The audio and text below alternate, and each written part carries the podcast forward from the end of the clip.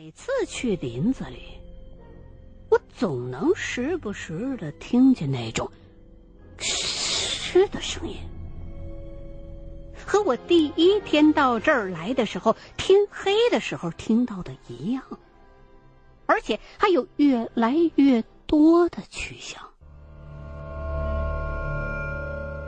我问别人有没有听到过，他们都摇头。这事儿把我弄得很烦躁，觉得是不是自己太敏感了，总是疑神疑鬼的。甚至有的时候，我都怀疑是不是自己脑子有问题，出现了幻听了。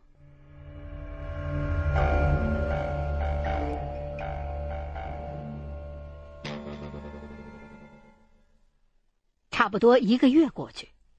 天气稍稍暖和了一些，因为冰雪融化的关系，河水也越来越大，而我则穿烂了所有带来的裤子。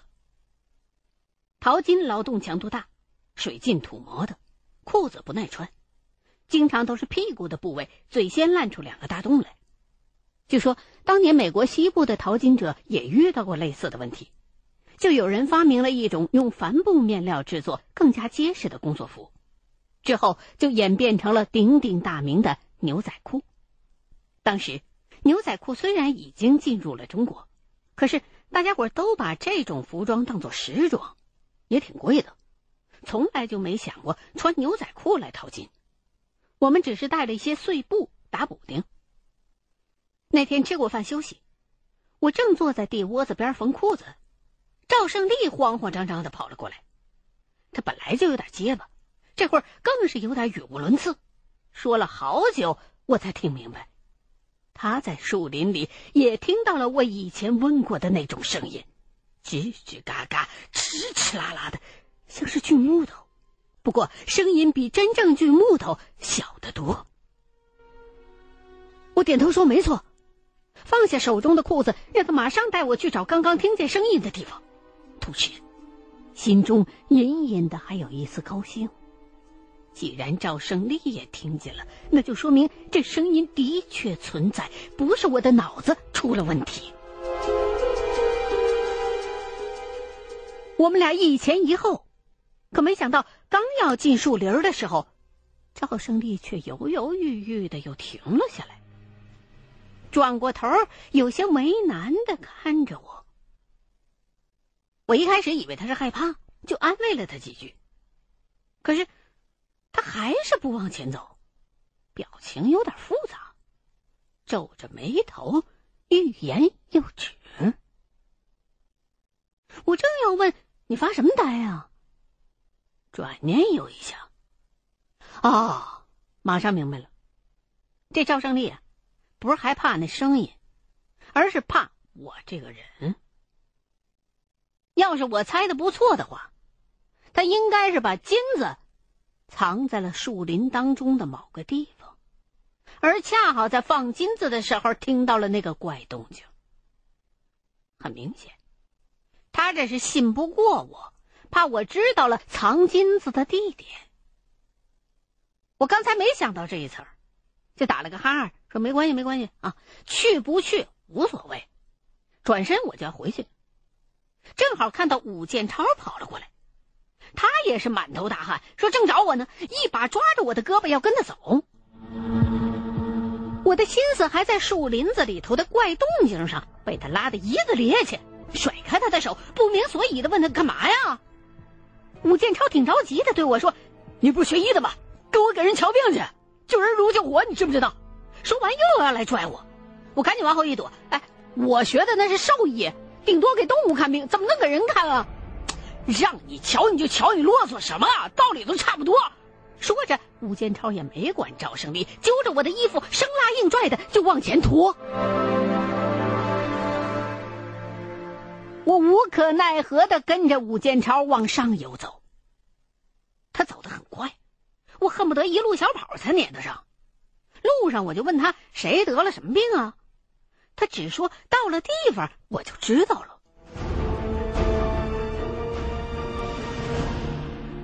来到一个小岛，穿过正在干活的人群，竟然看到了一个熟人，阿廖沙，就是那个被我当成是苏联间谍的俄罗斯族，这会儿看起来忧心忡忡的，显然有心事。吴建超上前跟他打了个招呼，说：“大夫我给你找来了医科大学生。”他这么一说，我顿时脸一热，心说：“吴建超，你不是坑人吗？我是大学生不假，可惜是个被开除的，而且不是什么医科，我是兽医。”阿廖沙倒没看出我神情不对来，脸上露出了些许的欣喜。来了就好，来了就好，赶紧领着我们走进了一个地窝子的入口，一指。病人就在里边。地窝子里充满了刺鼻的恶臭，站在外头就能闻到，直冲脑门这不是一般的脚臭、汗臭，而是那种人的呕吐物的味道，透着一股浓重的酸味儿我觉得自己这会儿就跟个蒙古大夫似的，不过来都来了，只能硬着头皮上了，捏着鼻子钻进去。渐渐适应了昏暗的光线之后，看到地穴的最深处躺着一个人。走近了，蹲下一看，发现躺着的这位我也认识，是阿廖沙的妹夫。那天晚上，他们俩找我讨过水喝。阿廖沙的妹夫此时躺在地上，人昏迷着。我摸摸他的脑门烫的厉害。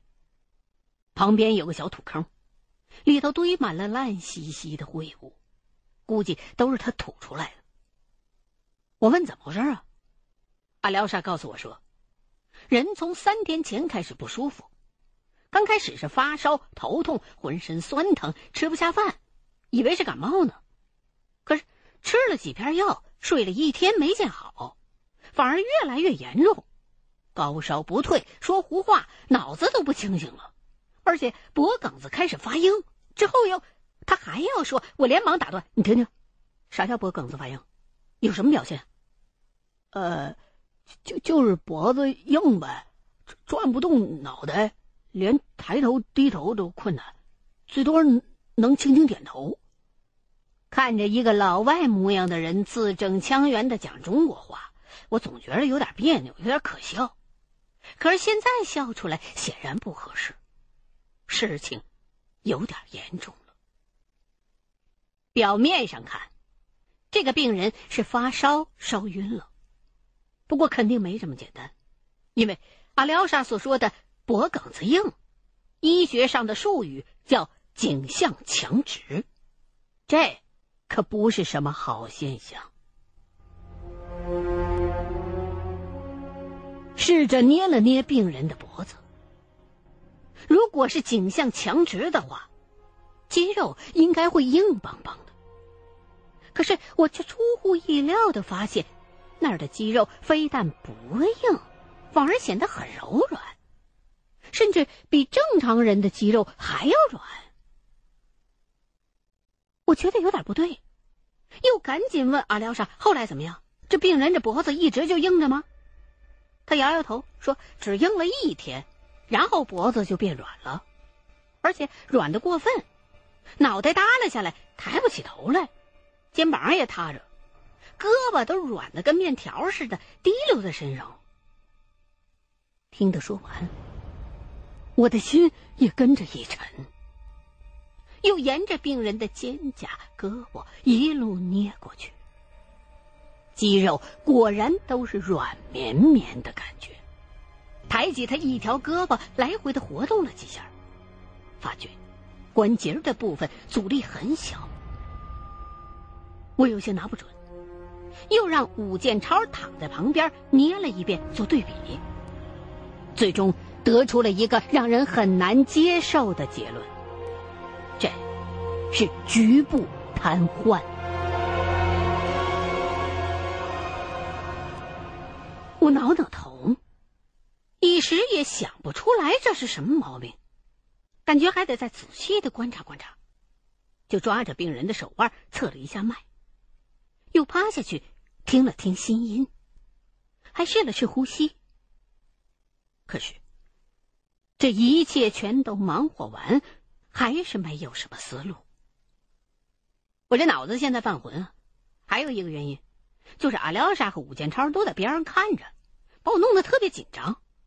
我学的是兽医，给母猪接个生啊，治个鸡瘟的倒还能胜任，可是给人看病，那纯粹是赶鸭子上架呀。阿廖沙看我摆弄了半天也没啥结果，像是又突然想起了什么。哎，对了，他之前还说耳朵里总是能听到奇怪的声音，鬼声音。我立刻抬起头来，瞪大了双眼盯着他。你说什么？他没想到我这么大反应，愣了一愣。呃，就是耳朵里边有声音啊，有时候轰轰乱响。像是过火车，有时候好像是人吵架，还有时候他说像鸟叫什么的。哦，我听了心里边稍微一宽。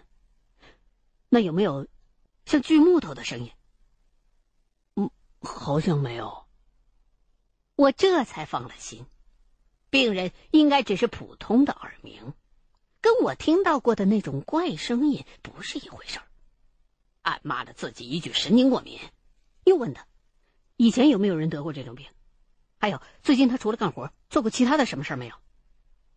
呃，淘金也吃也住的，伤风感冒、跑肚拉稀之类的常有啊，吃点药扛扛就过去了。他这个病法真是头回见，不然也不会找你来。嗯，至于干别的，平时也就喜欢下象棋呀。啊对了，半个月前他从树林子里边捡了一只死狐狸，把皮扒了留下，把肉扔了。我心里一沉。野外工作，接触动物，高烧、呕吐，颈项强直，随后上肢肌肉瘫痪，这些概念在脑海当中飞快的组合，让我有了一种不祥的预感。不过，慎重起见。我没有随便就得出结论，而是让他们把人抬到外头。地窝子里光线太暗，什么都看不清。又叫他们把那张狐狸皮拿来，铺在地上。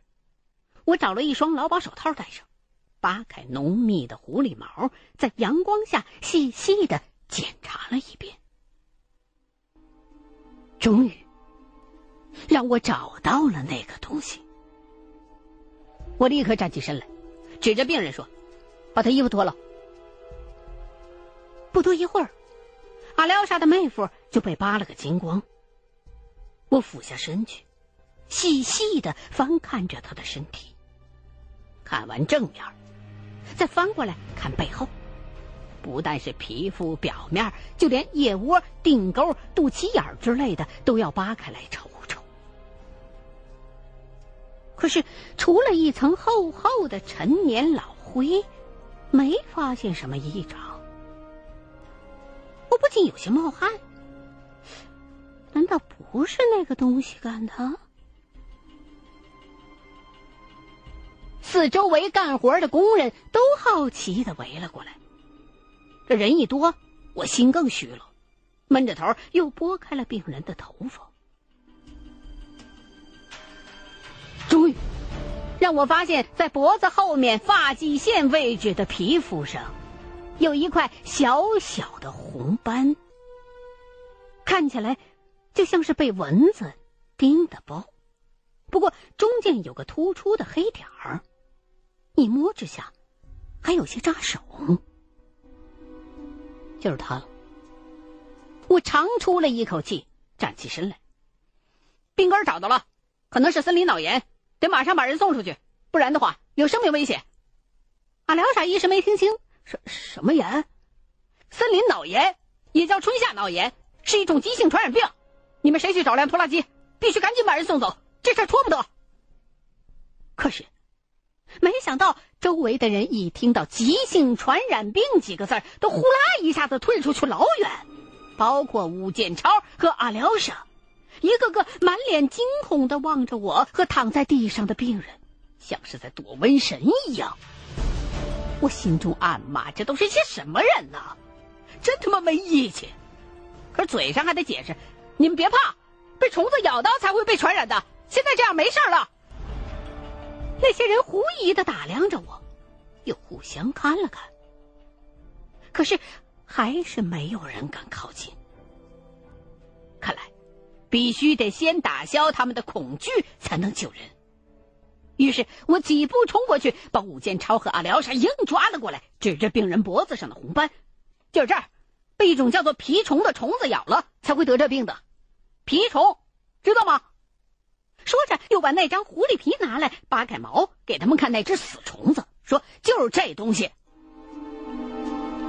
这只蜱虫虽然已经死了，可是脑袋还在狐狸皮里头扎着，肚子。”鼓得很大，像是吸足了血，足有半粒黄豆那么大小。武建朝就问：“这不是狗豆子吗？狗身上就长啊！我以前也被咬过，我怎么没事啊？”狗豆子是老百姓对蜱虫的一种俗称，东北一些地方也叫草耙子。我冷笑了一声：“被咬了的话，没事是没事一旦有事儿。”就大事儿。如果我猜的没错的话，阿廖沙的小舅子很可能是在扒狐狸皮的时候，让蜱虫爬到了身上，而那红斑里的黑点儿，估计就是病人发现被咬的时候，把虫子硬拽下来，结果虫子的脑袋断在了肉里。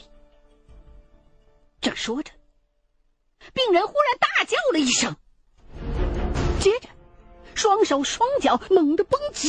浑身像触电似的开始抽，一抖一抖的，频率很快。人群再次哗然，呼啦一下子推得更远了。阿廖沙跟着也紧张了起来，问这又是怎么回事啊？我连忙冲过去，弯下身扒开病人的眼皮，发现他两只眼珠正在快速的颤动着。脑炎，脑炎，绝对是脑炎了！这是脑刺激反应，神经系统已经出问题了。这么抽搐抽时间长了会窒息的。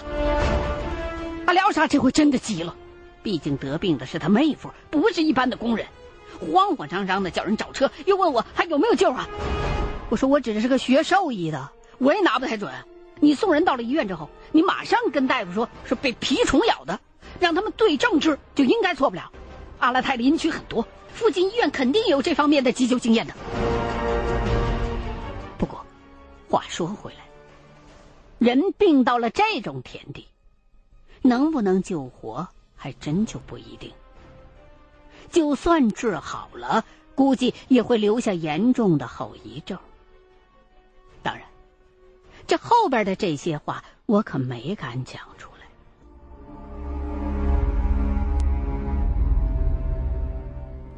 森林脑炎算是林业工人的一种职业病，病毒寄生在动物身上。通过蜱虫叮咬传播，大多是隐性感染，发病率并不高，顶多有万分之一。可是只要一发病，就厉害的要命，而且这种病的潜伏期长，初期症状很像是感冒，容易被耽误。阿廖沙当下陪着病人出了山，我和武建超则找了个地方挖了个坑，把那张狐狸皮给烧了。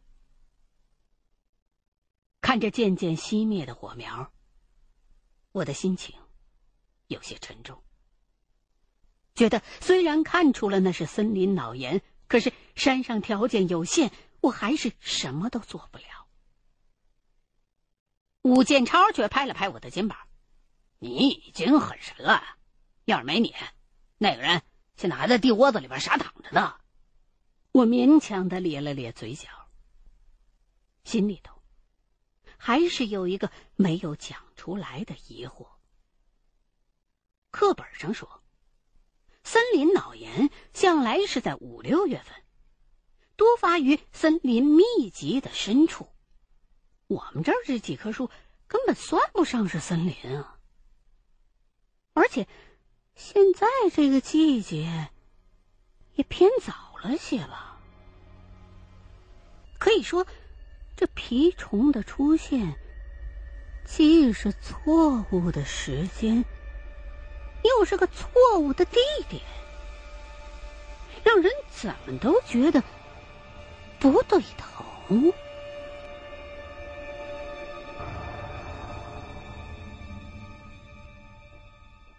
两个人一边聊，一边往回走。为了让我开心点武建超还讲了几个他当兵时候的笑话。这些天的接触，已经基本颠覆了我最初对于劳改犯这类人群的认知。觉得武建超这人虽然有点糙，可是挺热心肠的，经历丰富，爱讲笑话，有点意思。不知不觉的，就回到了我们自己的小岛。可是远远的，我就发现周围的气氛有些异样。大白天的，河边竟然没人在干活，而且地窝子的外面正站着一个陌生人。我心里纳闷儿，脚下不由得一停。那个陌生人似乎也发觉了有人在靠近，警觉的扭头看了过来，目光冷冷的。我也飞快的打量着那个人，发现他腰间鼓鼓囊囊的，似乎藏着什么东西。紧接着，我就心底一寒，那形状好像是枪。